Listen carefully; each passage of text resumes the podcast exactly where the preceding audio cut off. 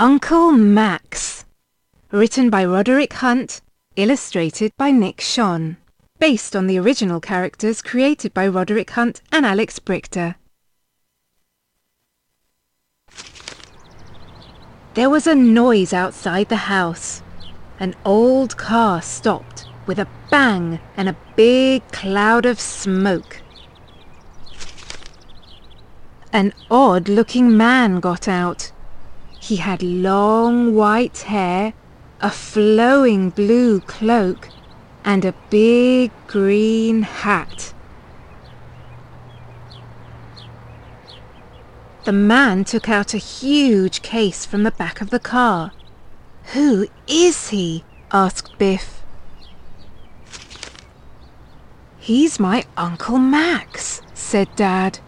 I have not seen him since I was a little boy.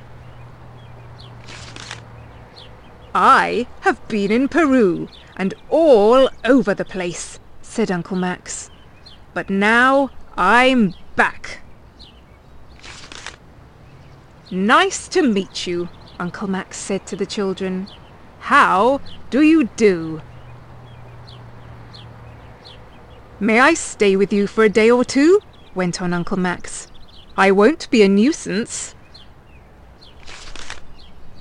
Uncle Max has lots of cases, said Dad. It may rain, so we need to get them inside. Uncle Max had a parrot called Sue. She's quite shy, said Uncle Max. And she's quite rude, said Biff. The children liked Uncle Max. He showed them a trick. He made a coin vanish. Look in your pockets, said Uncle Max. See, Kipper has it. Mum liked Uncle Max too. He made a big pot of stew for dinner. It's made of dragon's tails and goblin's toes, said Uncle Max. Uncle Max had a tale to tell. Sit down and I will tell you about my escape from a snake, he said. I was in Peru when a giant snake slid out of a tree. Its coils wound round me, said Uncle Max. But I knew the song of the snake. So I sang to it in a deep voice. The snake's coils unwound. Then it lay on the ground and went to sleep. This is my ice cream machine, said Uncle Max. What kind of ice cream would you like? I can make red, pink, blue or green. The ice cream machine began to rattle and shake.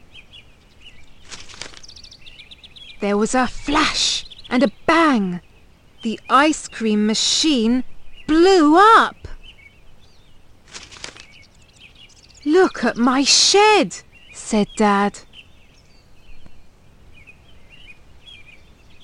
Uh, do you fancy hot black ice cream?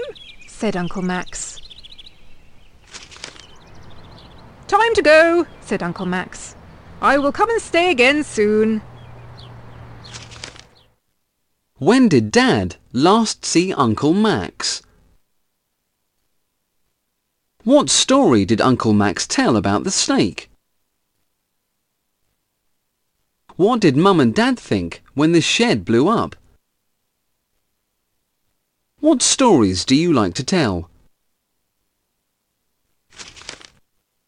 Amaze. Help Uncle Max find his parrot.